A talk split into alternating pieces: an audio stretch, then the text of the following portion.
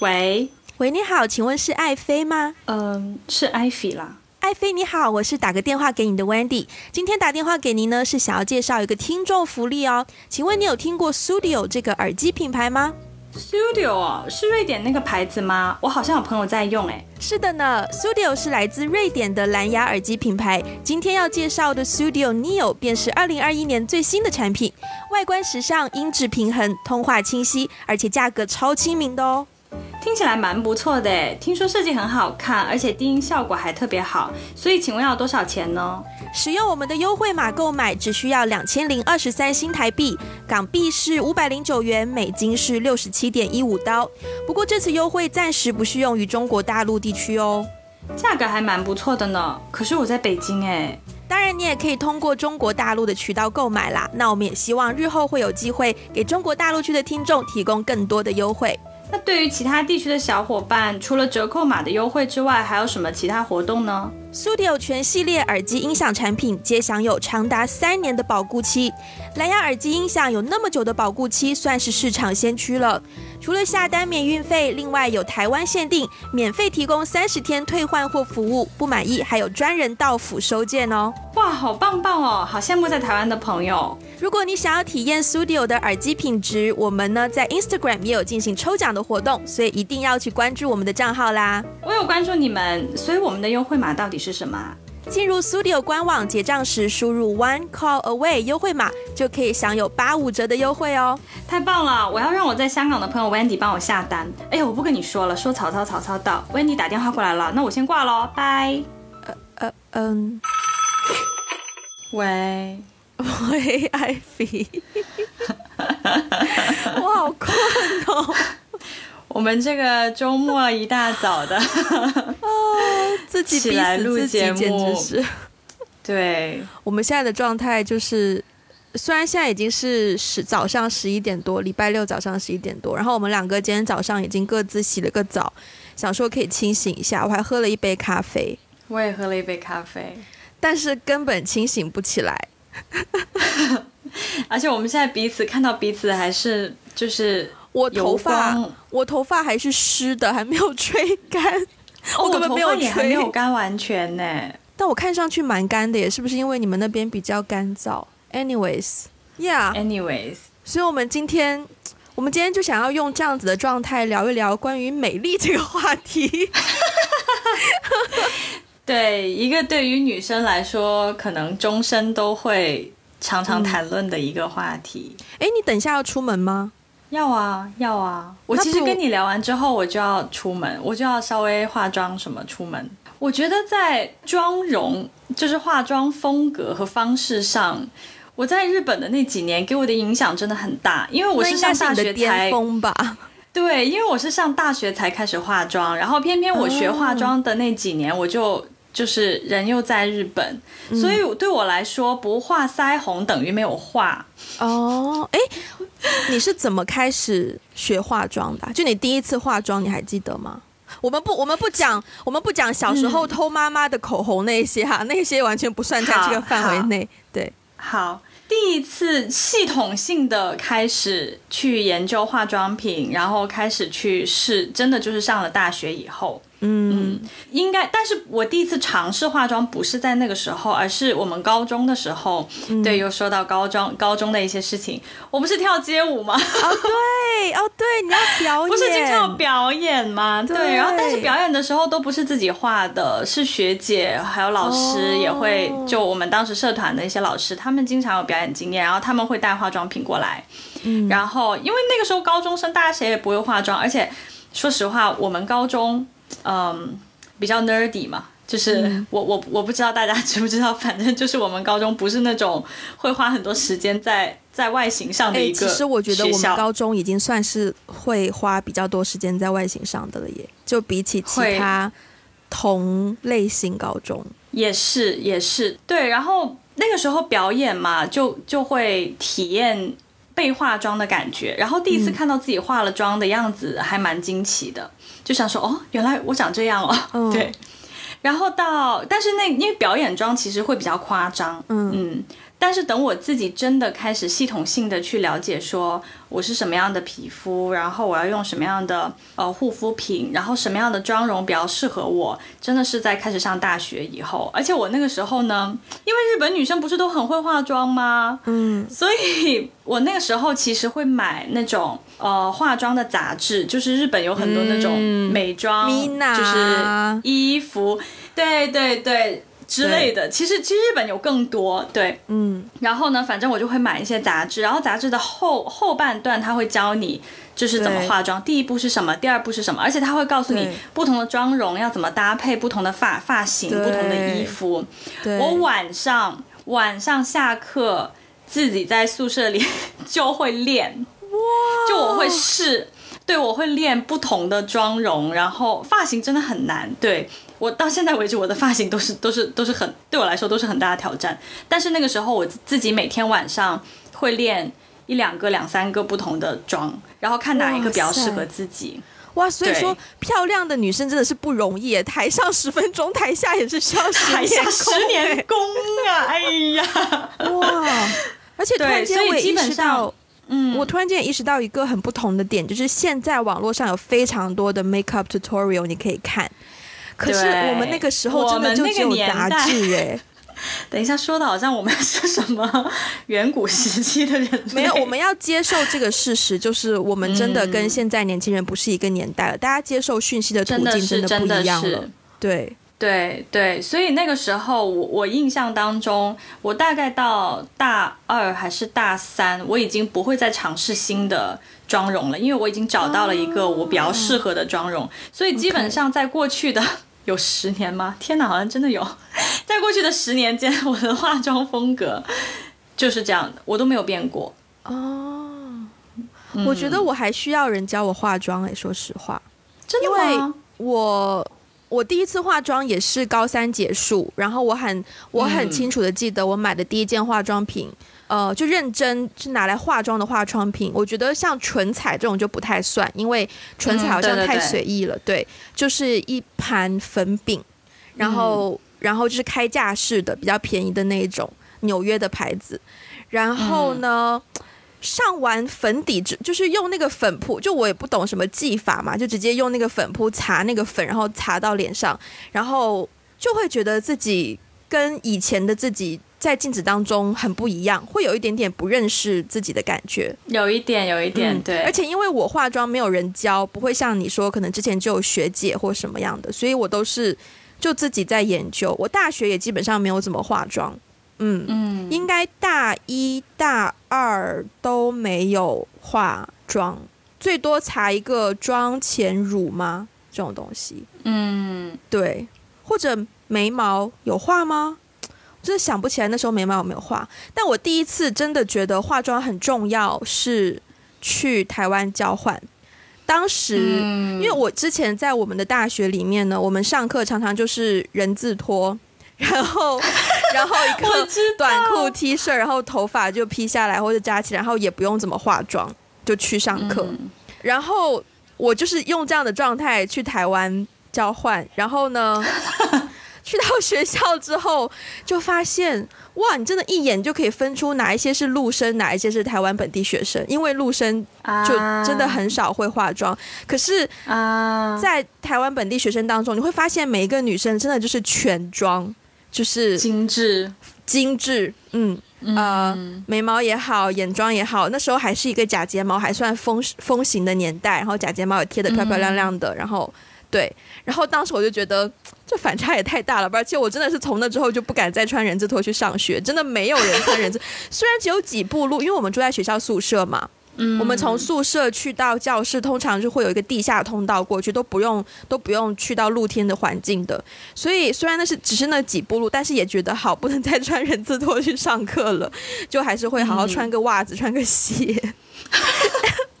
然后再研究着画一下眉毛什么的。可是就。眼妆的时候好像也会画，但对我来说，我觉得卸妆真的是太麻烦了，特别是卸眼妆，是，特别是卸那个睫毛膏，就是你用化妆棉卸完之后，你还要用棉签、用棉棒去一点一点的再把残余的可能睫毛跟睫毛之间、睫毛根部的那一些睫毛膏或是眼线，再把它慢慢慢慢的去粘掉，我就觉得好累哦。然后，所以大概台湾交换回来之后。我又慢慢慢慢就不化妆了，就是最多就只画一根眉毛，然后最后衍生到，包括来香港上学之后也是，其实我粉底液都是来香港之后才开始用的，就大概三三四年前才开始用的。我之前就是只擦一个防晒带防晒的隔离霜就就 OK 了，然后散粉应该也是三四年前开始用的，嗯嗯，所以我没有，所以我真的没有。我我我有过晚上自己在家试妆的经验，但是应该一只手就数得过来有几次，所以我其实真的没有太多化妆的经验呢。嗯，但是听起来我们两个都是因为去到一个跟原本的生活环境很不同的地方，去了一个新的地方以后，对，才发现我我想要融入，就是我不想要被别人一眼就认出来我是外地人，对，所以才才要。嗯，可是我觉得现在的很多年轻人也不一样了。我好，我不再说这样子的话了，听上去真的太老。好，打扮，你的打扮的定义是什么？就是因为我们刚才说了很多，其实是脸嘛，就是我们的护肤也好，化妆也好，其实都是脸。但是如果要是说，比如说包括发型，就是你什么时候开始觉得这个发型适合我，那个发型不适合我，我想要尝试一个怎样怎样的发型。就打扮，除了脸以外，包括也包括发型，包括我们的穿衣风格。你是从什么时候开始，就是说去呃认真的去思考，说我适合什么样的风格，我适合什么样的发型，然后或是我要为不同的场合去 make effort 去打扮自己。我想要尝试穿衣服风格，应该是上了高中之后。就是开始会看杂志，然后杂志会说什么啊，用一个什么格子的衬衫搭配一个皮草外皮草马甲，然后加一个长靴，叭叭叭叭叭叭。然后，因为其实高中。我们通常就是运动裤加 T 恤，平常上上学的时候也没有什么空间，就只有周末的时候，所以也不会有那么多时间买很多新衣服啦。说实话，但是那个时候就开始有兴趣尝试，因为 again，初中以前我的发型就是没有刘海，就是天然长发，然后中间分扎马尾，就是这样子，对，一路一路都是这样子，然后也都穿校服，然后鞋子也是呃。就大概两双交替着换，一双比较运动鞋，一双可能是精致小皮鞋。我不记得之前哪一期节目我应该有讲过，可能是穿衣风格那一期吧。对，嗯嗯嗯。然后高中之后才开始都没有叫找到自己风格，就只是在找啊，只是在尝试新的风格，也包括我的我的刘海，我第一次剪刘海也是上了高中之后，然后才人生第一次剪刘海啊，包括剪短发，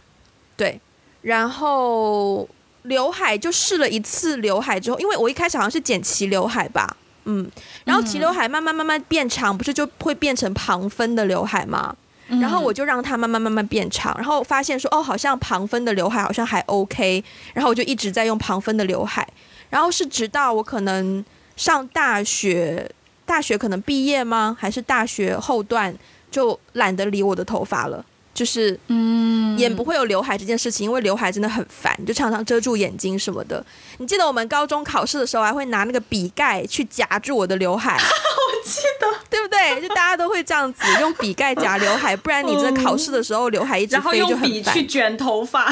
用笔卷头发我没有做过，但是我会夹刘海，对，哦。然后到大学之后就一直到现在，就是这现在也不算刘海吧，就只是。我我通常去剪头发，我都会跟理发师说，就是前面可以剪出剪的有点层次，然后就是呃前面可以大概到耳朵耳朵这里这么长，然后下面就到肩膀，刚刚超过肩膀这么长，然后然后帮我剪那个叫什么打薄一点就 OK 了。对，嗯，所以发型就是对。那你第一次染头发是什么时候啊？研究生啊，嗯，第一次染是染了紫色，没有漂，直接染。直接上紫色，所以它就变成头发就就选择了一个这么 progressive 因为我的头发本身就是棕色啊，深棕色，没有很黑。那那是，所以我就直接，而且那个紫染出来也不是说我原本想象中是那种杨千嬅的那种很。有一段时间，杨千嬅的紫头发是一个 icon 来着。是本来是想要那种的，我印象。对，但因为我没有漂，直接上色就变成那个紫色，可能要有灯光下才比较明显这样子。嗯，那你呢？我对于打扮，其实我从小就很爱美，从小就很臭美。哦，对。然后我觉得那个启蒙。我我觉得，我觉得小时候对于美的那个启蒙，真的是要 thanks to 港台文化哦。因为我记得我小学的时候呢，就是香港有一本杂志，yes 叫对对，天哪，早年间这么多回忆。对，那个时候大陆还没有这种很，那个时候日本的那些杂志都没有传过来，是，就大陆也还没有那种就是教你怎么就是什么潮牌啊，穿什么衣服的那种杂志都没有。然后我就是小时候还有种东西叫书报亭，然后我去书报亭买漫画的时候，我就会看到 Yes 这本杂志，然后那个是我第一次接触说。哇，香港人穿衣服好好看，好潮哦！但是他们的单品在大陆都买不到。对，可是那个时候就种下了我，我觉得就是对于打扮的一个一个一个一个嗯一种 mentality。对我，我突然就只想插嘴一下，你讲到书报亭，就想到我小时候去书报亭买的杂志，要么就是米老鼠，要么就是。不是，我是看米老鼠，或者是米老鼠旗下还有小公主系列的杂志，而且米老鼠我是年度订阅用户来着，所以我会收到年度订阅的礼品，比如说米老鼠形状的书包。OK，你可以继续了。I see。对，对我我们我们两个人设不非常不一样。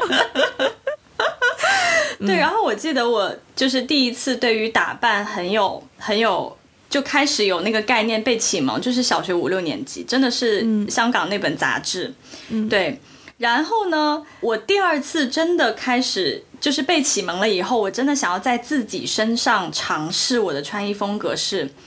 高中的时候呢，有一个网络产品，那个时候开始有一些那个叫呃，有点像 Instagram，但是但是它就只是放照片而已。那个时候有一个幺六三嘛，幺六三相册哦，对，那个时候开始可以就是放你自己的照片，就是我我以前对于放照片的一个认知就是说，哦，它只是一个记录我生活，那我可能就是比如说拍一下山啊，拍一下水啊，拍一下什么东西，然后就当做是我的照片。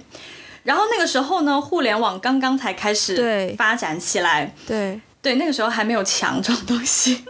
然后我就找到了一个，我就发现台湾就开始流行 blogger，就是无名时尚博主。哦，我好像也有上过这个哎，但是但是但是具体的内容我已经名字我已经不太记得。可是那个时候我看到很多呃，已经开始就是有一些时尚博主，就是他们真的会去，比如说自拍，也是那个时候刚刚才流行。对，就他们会自拍，然后他们会拍自己的穿衣服，他们会拍自己的生活。可是他的照片其实都是，都是，就是就看上去好像是哦自然的，就是哎，你看我今天跟朋友出来一起吃饭哦，但其实造型都在凹，都是凹过的，然后打扮也是搭配过的。我还记得当时深圳有一个网红叫做小凡，哦，我好像有点印象哎，我好像有点印象，对他也是早期的一批网红来着。嗯，但是我那个时候关注的比较多的都是台湾的网红哦，居然不知道为什么？对，因为我在网上搜的时候，好像他们的那个他们可能粉丝比较多之类的吧。嗯哦，然后还有一个就是因为当时我不是一直在看我猜我猜我猜猜猜嘛。嗯。就对，有一档古早的综艺节目，对，然后他们我记得有一个系列，就是在素人里面找美女，就是对对对，这是什么某某校花什么的，然后然后比如说我看到节目里面之后，我就会去网上查这个人，然后有一些人真的我就会查到他们的那个。就是网红嘛，就查到他们的账号，然后我就会去关注。那个是我最早最早对网红的概念，然后那个时候我就会从他们身上去学穿衣服的搭配啊。高中的时候，嗯，对啊，高中的时候，对。但是这么多年，显然我也没有什么长进。不过就是那个是我的对于我的穿衣打扮这件事情的一个启蒙 guidance，对。哦，也蛮早的耶，是蛮早的，零零五零六年开始。那你还记得你当初为什么会想要打扮自己吗？我首先呢，我觉得现在打扮自己跟当时打扮自己的那个目的完全，已经动机已经完全不同了。那个时候打扮自己其实就是想要在同龄人当中显想要很 stand out，就是嗯，就是想要展示说我穿衣服很好看。然后我我很有我很有 sense，我打扮很有 sense，就是其实就是想要，我觉得 teenager 的那个时候嘛，就是想要博眼球，说说不好听一点，对，就有那种感觉。但是你你要是说现在我出门打扮，一个是出于礼貌，就更多的是出于礼貌和尊重，对。然后可能现在更多的是想说，我就是想就是 feel good about myself，对。嗯，我想想。所以你之前你之前在经历。就是被启蒙的时候，你都没有受到这种互联网的影响吗？我可能有看那一些照片，但是可能有吧，但对我来说不是一个很 major 的那个影响。对，就是我可能会看，但是我更多的好像还是看杂志，因为其实我接触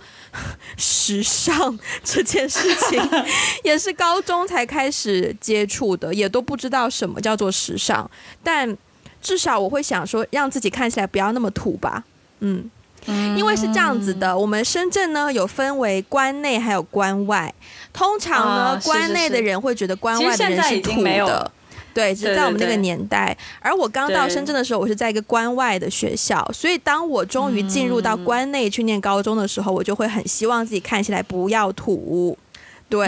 所以才会说哦，运动鞋看一看大家都穿什么，然后然后书包大家都背什么，然后衣服的话，因为不太有展示的空间，所以就不那么在乎。嗯嗯，而且其实说到，如果是说发型或是自拍，我觉得我当时还受到一个比较大影响，就是我们班里的同学，嗯，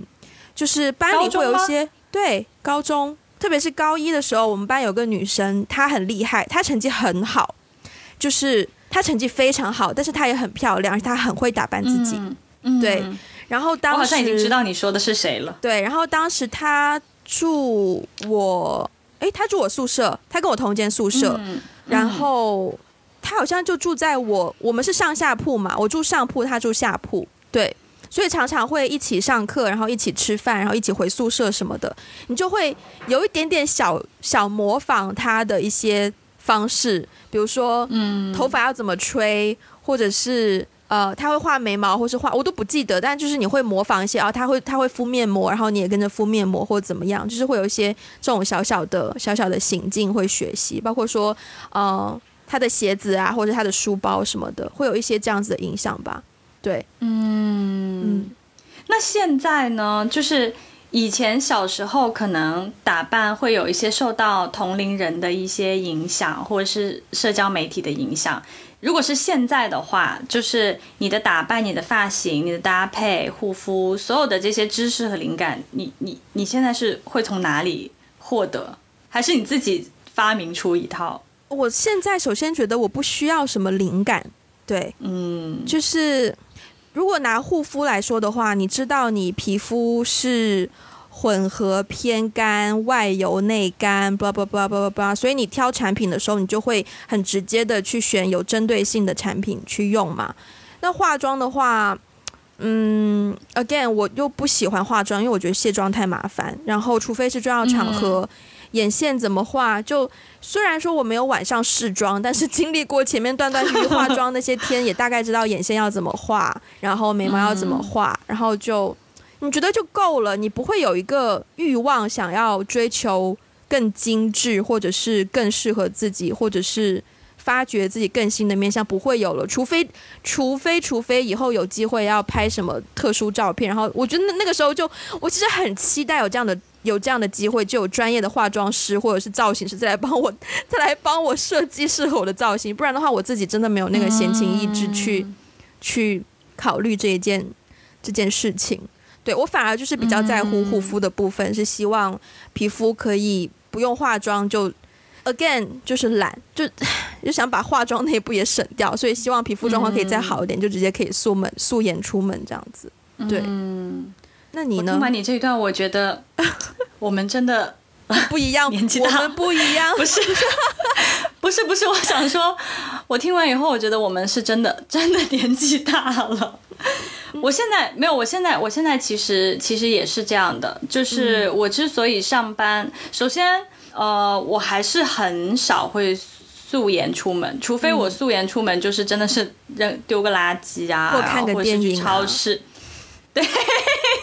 我不敢相信，我现在已经可以素颜出门看电影了。Oh my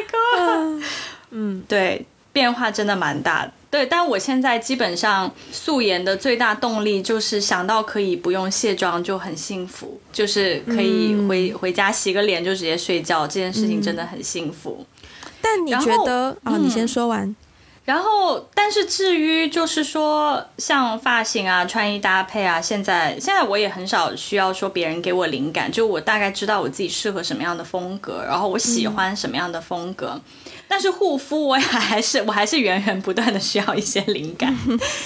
所以其实我有我有我也有关注一些就是嗯，blogger，就他们会讲。其实我关注的比较多的还真的是护肤的部分，就是或是我会去听一些课，一些皮肤科医生的建议，真的真的真的，对他就会说你你的你的你的肤质适合什么样的什么样的什么样的产品，就我就会开始去关注产品里面的一些成分，而不是品牌，而不是某个品牌。对，嗯，那你觉得 overall 到现在你还是会很在乎打扮这件事吗？我觉得没有以前这么在乎了，也还真的是。嗯，首先，首先，我觉得打扮，我我以前是 overall 很在乎我的，我我看起来怎么样。嗯，对我 overall 就是很在乎打扮，但是我现在可能会更在乎在那个场合下我是不是得体。嗯嗯，对，可能不是打扮这么这么简单，而是因为现在就是说长大嘛，长大以后出席的场合会更。更不一样，就比如说你开会，你今天见这个客户，客户的风格也不一样。对，就见这个客户应该穿什么衣服，或是说哦，晚上有一个去听音乐剧，或是晚上去酒吧，或是有谁谁谁生生日，就我现在会更在乎是在那个场合下，我的打扮是不是适合而且得体的。对，所以会更，我觉得目的性会更强，不是说我这个人就要打扮的怎么怎么样，而是在那个场合下，对啊，嗯，那你会更是这样？那你会就是 overall 不一定是 for 场合，但是你会在某一些时刻觉得，嗯，还是想要让自己变得更好看吗？嗯，也会有。但是呢，我觉得这个就要讲到另外一个话题哦，就是我我出门的场合有男生在和没有男生在是差超级多的。天哪，怎么说？来来来来来，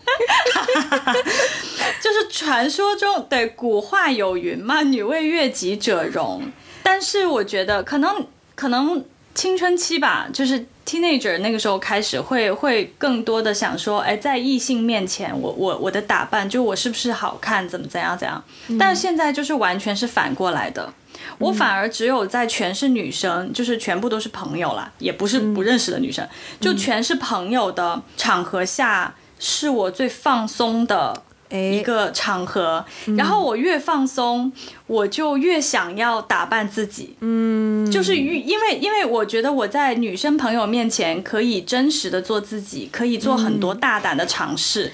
然后当我对当我做大胆的尝试的时候，我自己心情就会非常好。嗯，我有一次我印象很深，就是前前前段时间我有一个朋友。呃，其实上一期节目也有也有提到，就是她已经是两个孩子的妈妈，嗯，对。然后呢，就是她好不容易有一次我们一起出来，然后当时还有另外一个朋友，虽然她不是女生，但她是个 gay，一个 gay friend，对。然后，然后我们其实是去为那个男生送行的。然后呢，当时那男生就说，然后我们就说，既然要为你去送行，那我们是不是要来一个 dress code？我们是不是要来一个很有主题的？一一次一次聚餐，然后我们约了早上吃 brunch，然后他就就故意搞我们，就说那我们就来一个暗黑夜店风吧，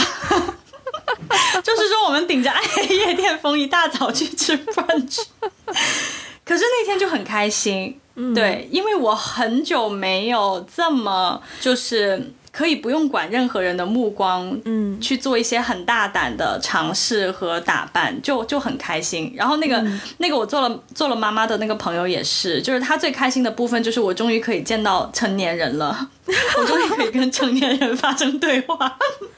嗯嗯嗯，对，所以其实往往反而是在都是同性的场合下，呃，我会更想要打扮自己，因为。因为会更放松，然后我自己心情也会更好。如果有男生在的话，有的时候我会，我还是会稍微有一些拘谨吧，就我还是稍微会，不是邋遢，但是就是不会刻意的打扮。嗯，我觉得很有趣这一点，因为好像在很多人的。意识当中都是呃，女生如果是要见男朋友或者是见见呃喜欢的男生，才会仔仔细细的打扮自己。但其实我跟你的心理完全一样，就特别是现在，如果我是有一个 potential date 或者是呃我喜欢的人，我化妆就会非常保守，因为你真的不想要出错，你会觉得出错比出彩更可怕，就那个风险更高，所以就会。就是非常循规蹈矩，平常自己上班怎么画就差不多就得了这样子。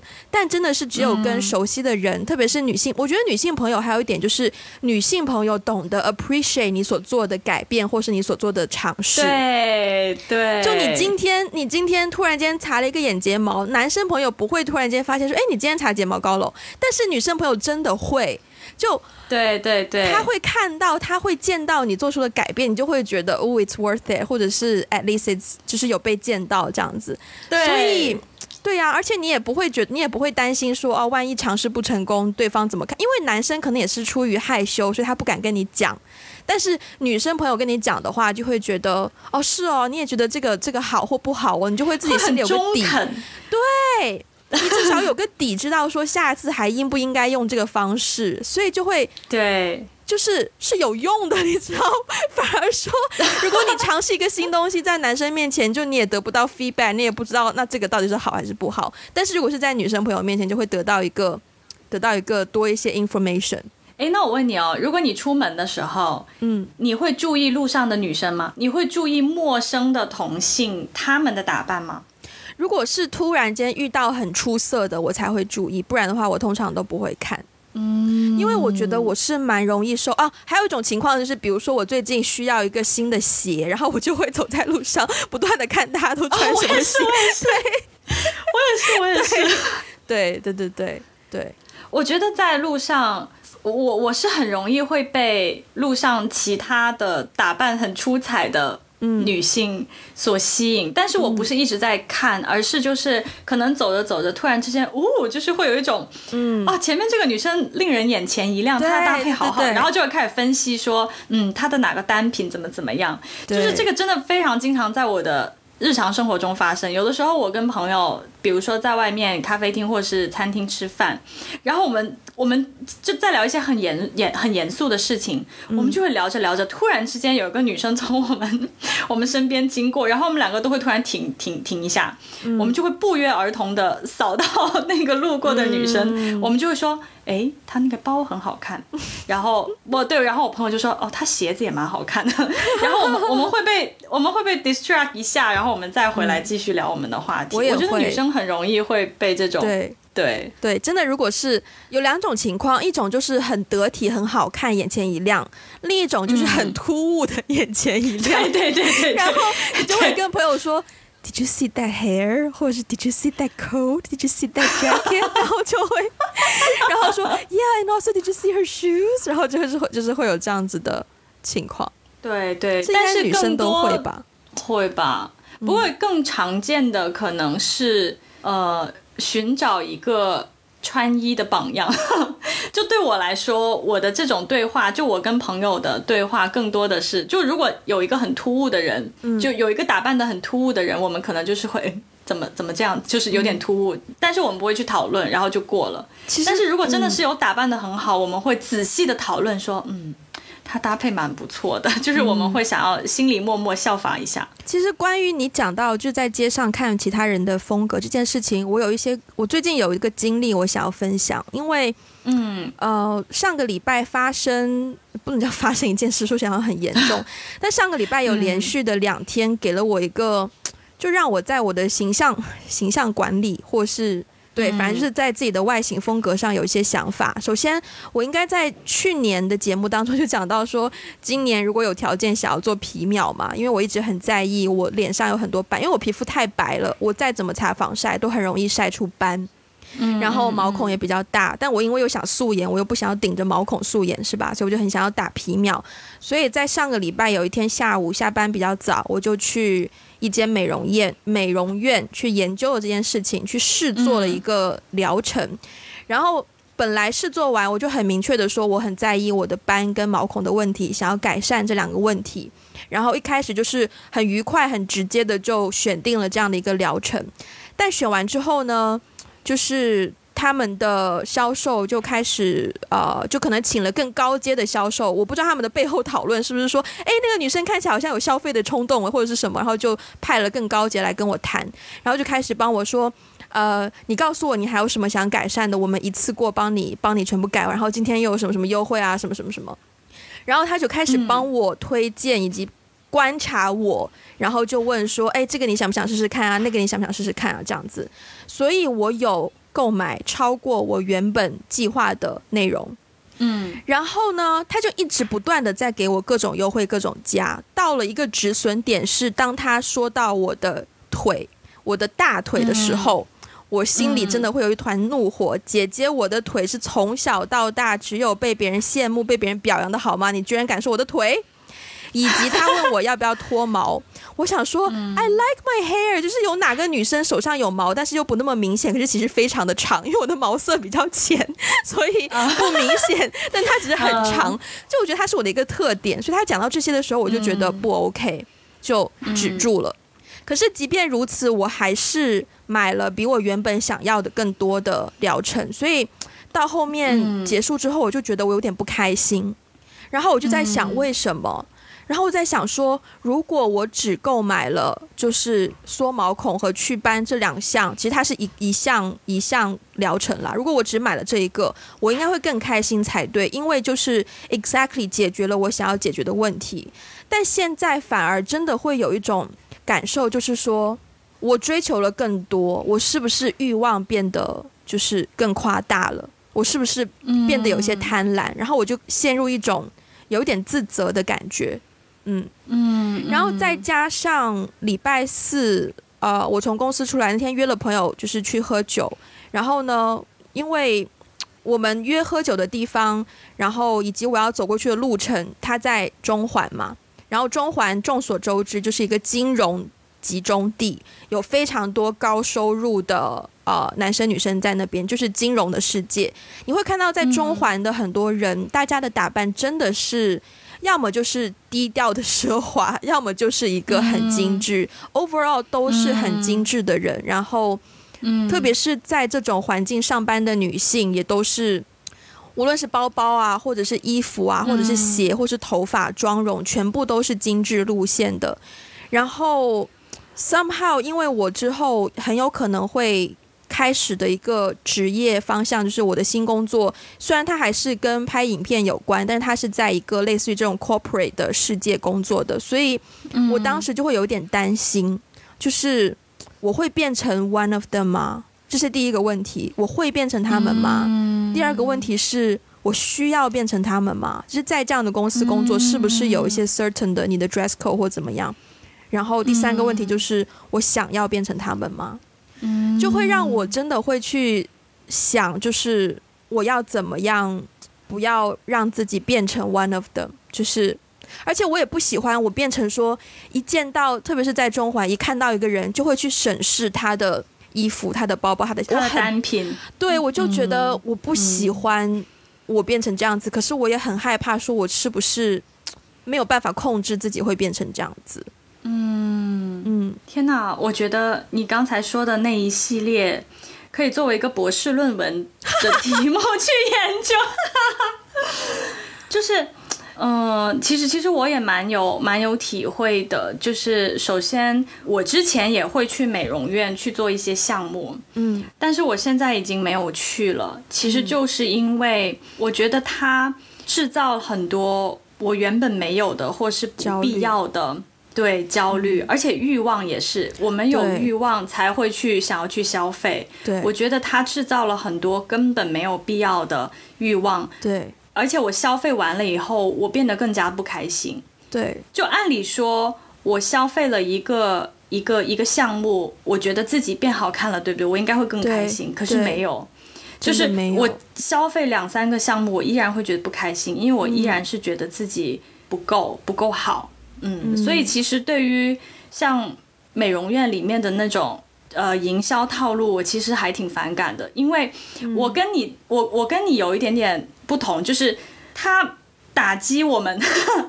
就是制造焦虑的那个手段是一样的，但是他说的就他说你哪里哪哪里需要改善和说我哪里需要改善的那个点不同。嗯，然后我经常被别人说的就是，其实我去美容院也就是。护个肤而已，补个水而已，然后他们就会说，呃，我脸上有雀斑嘛，嗯，然后他们就会说我可以去做激光啊，然后他们那边有激光项目啊，把我的斑弄掉啊，嗯，可是我就觉得。我的斑很好看呐，请不要动它好吗？嗯嗯，对，但是他们追求的就是一种很细腻的白嫩的皮肤，然后一定要给我美白，然后我就觉得天啊，我已经很白了，你不要再美白了，我 我要我要我看起来好像一个病人，对，然后他们就会开始攻击说，哦，你的眼睛好小，要不要考虑开个眼角？要不要考虑就是就是你知道割割那种大型双眼皮之类的？然后我很不喜欢被。我本来觉得自己挺好的，嗯，但是因为他们的那种追求，首先我觉得追求完美没有必要，嗯，而且其其次是我不认可他们眼中的那个完美，他们眼中的那个完美有一点点是被。就盲目的跟风，就觉得女性应该要这样这样才美。嗯，可是我不觉得啊，我觉得我不是那样，我觉得我自己也挺美的。嗯，所以我不喜我不喜欢被呃贩卖这种焦虑。关键是贩卖了以后，我在做了更多的消费以后，也没有让我自己就是 feel better，完全没有，I feel worse。嗯，对，所以后来我就哦，还有啊，就是他们有的时候也会说，嗯，男生喜欢这样的。对对。对，然后我就想说，跟我有什么关系？对，我就想说，难道你喜欢这样的，跟我有什么关系？我我我就喜欢我自己这样子啊，不行吗？对，所以我我后来就没有，我就没有再去了，是因为其实不是因为我不想要消费，不想要让自己变得更好看，而是我不想要被这种跟我不一样的价值观，嗯，强加在我身上。嗯嗯。嗯，我当时我那一天的感受倒没有说太过于焦虑，因为我觉得他们的话术没有，就是没有在贩卖这种焦虑感，但是他他偶尔也会用到说，哎，你你也知道，就是呃，男生还是会先看外表的嘛，当然这个也就是 we both we both agree I think，所以对，可是我觉得他用的方式是，他不断的在让问你，你真的没有什么想要改善的了吗？就他用这个问题问你，就会让你去真的审视自己，用一个非常呃审美的眼光审视自己，说我是不是真的不用改善了？然后我不喜欢这种问题，就是嗯，因为你怎么样去觉得说自己有什么要改善的？通常也是通过对比嘛，无论是跟你身边的人，还是跟互联网上的人。但其实如果你仔细审视你自己，而不要去跟别人对比的话，你会发现自己身上有很多特点是别人没有的。对，然后你的特点可能在有些人眼中是缺点，但是如果你认真观察自己的话，你的特点就是你的特点呐。就这个东西是蛮 tricky 的，不见得说很容易就能发现到。但是我就是不喜欢，我感受到我好像慢慢也在用一种大众的眼光来审视我自己。当我发现这件事情的时候，我就觉得有点不开心，然后也导致说。然后刚好隔天在办公室，我另一个女同事也是我朋友，她也在跟我讲说，我们看到电视上的一些呃那个播报新闻播报员，他们的牙特别的白。然后我朋友就跟我说，在美国在 Hollywood 很多人会用一种美白贴片，它是 permanent 的，就永久性的贴在牙齿上，会直接让你的牙齿变得很白。嗯，他就说美国很多人用这种东西，然后我就我就觉得不要，而且我当下的再加上前两天刚买了很多美容产品之后，我就觉得说，我一定一定不能让自己变得 flawless，我一定要留一两个缺陷在我的身上，因为我真的觉得完美太不真实了。嗯嗯嗯，所以甚至于，我是觉得，甚至于我都有点不想哭牙了。对。对，我觉得这个涉及到，这涉及到我们怎么看待美，就是美的定义是什么。我是觉得说，一方面是现在大众因为有了互联网，然后互联网上面它会标榜一些人，嗯，对，然后它所标榜的那些人就会让我们感觉，哦，好像那些人是完美的，那些人是榜样，那些人是作为美的一个 icon，我们应该去追求，所以就越来越。大众对于美的那个认知就越来越同质化，就越来越单一，好像十个人都觉得这个人挺美的，但是我其实我觉得十个人有十种不同的美啊，嗯，然后还有就是现在这种营销手段吧，它就是我我觉得有一点点在操纵人的感情，嗯，就是它操纵的方式就是让你觉得你不好。嗯，然后你就会，他也不是说很直接的跟你说啊，你就是不好。如果你他直接这样跟你说，你可能立刻就会说没有啊，我挺好的。嗯，可是可是他是用这种问你，你真的你真的觉得好吗？你真的觉得怎么怎么样吗？他反而会让你引起那种自我怀疑的心态，说我是不是真的应该怎样怎样？然后慢慢就掉进掉进那个圈套里面。嗯，对，其实关于你说。刚才说到在中环上班的时候，见到很多很精致的女生啊，打扮啊，而且他们很多人可能会带着一种滤镜，就是他看到一个人，他会先看那个人身上的单品，然后再去接触这个人的内心。其实这种这种感觉，我在我刚刚开始工作进入职场的时候，我身边的环境也有一点点，也有一点点是那样子的。所以后来到对后来我就就逃离了。我是没有遇到，我觉得我没有遇到这种人啦。只是当我发现我有在用这种眼光审视看别人的时候，我很怕自己会变成这种人。嗯嗯，这个真的是好像没有什么办法哎。我觉得环境对人的影响好大哦，只能自己在内心我觉得不是的，我觉得你有办法改变的。因为首先我又不是金融工作者，是吧？我又不是必须要见客什么的，我为什么一定要遵从你的？穿衣风格呢？我不需要啊。我当然愿意说，我同意说，我要穿的得体一点，不要让大家觉得哦，这个公司居然有员工穿成这样子，因为客户不知道嘛。但是我还是希望可以在这样的大条件下保持一点自己的个性在里面。我不要变成说，嗯，对我不要变成就是大家想象中的那种在在写字楼上班的 typical 的人。但其实我刚刚有另外一个问题，我我觉得也是要思考的，就是。打扮这件事情，因为我一直以来也有一个，包括那天去完美容院，还有点不开心，就是我很怕自己变成一个在别人眼中很追，包括我今天在节目上讲讲这件事情，包括说我要不要告诉你这件事情，我都一直在想的点就是，我很怕被别人当成是一个花很多时间在捯饬自己的女生，嗯，因为我总觉得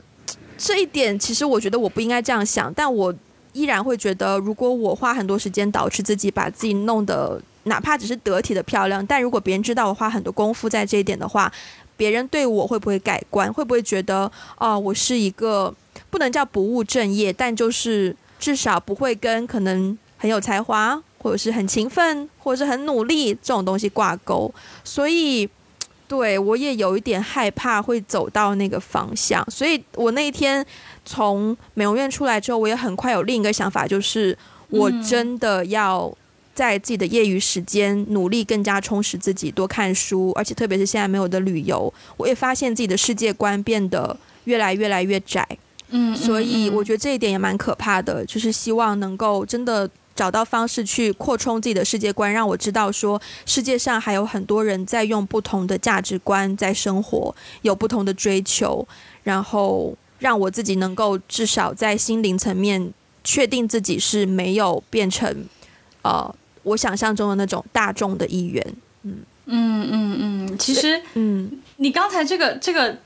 呃顾虑，好像在我们之前某一期节目里面，对也有讲到过。我们我们有讲到关于消费，就是买买买那期嘛，也有提到过。嗯，我我是觉得。让自己变得得体这件事情真的不需要花很多时间的。嗯，首先我觉得让自己变得得体是大部分人的一个很 basic 的东西。对，对，就是说，如果有的人他不知道什么是得体，那我觉得可能他们需要 work on 的不是他们的外形，嗯，而是去了解说什么样的场合要怎么样 behave，要怎么样打扮才是得体的。我觉得去让自己变得得体，不不需要花很多时间，嗯，然后但是就是说。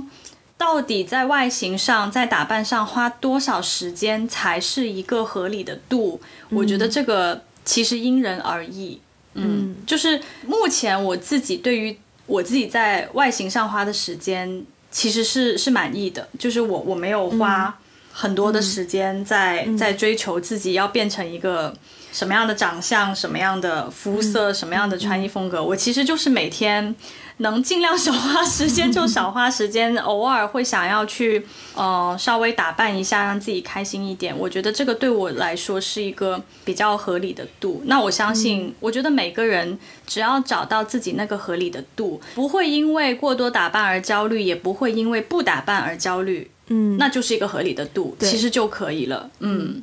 非常好的 conclusion，耶。那我觉得我们这一期时间也差不多了，然后前面该分享的都分享了，然后该讨论的也都讨论了。嗯，女为悦己者容吗？还是女为己悦而容吗？我觉得其实如果你为悦己者而容且悦，我觉得未尝不可。对，就是对对啊，如果你纯粹是想要自己心情好，然后化个妆，然后让自己看起来美美的，我觉得也很好啊。就是重点是让自己。开心，对，嗯，对，好，那如果喜欢我们的节目，欢迎分享给你身边的人，然后不要忘记我们在节目开始提到的，如果你需要买耳机的话，对，然后呃，我们的 Instagram 也会有呃抽奖的活动，大家也可以去看看，然后我们的微博也可以联络到我们，然后。博客 we got a blog dot com Patreon 还有爱发电可以给我们实质性支持，以及 Apple Podcast 的五星评分和评价。然后，那我们今天就这样喽，下次再见啦，拜拜，拜拜。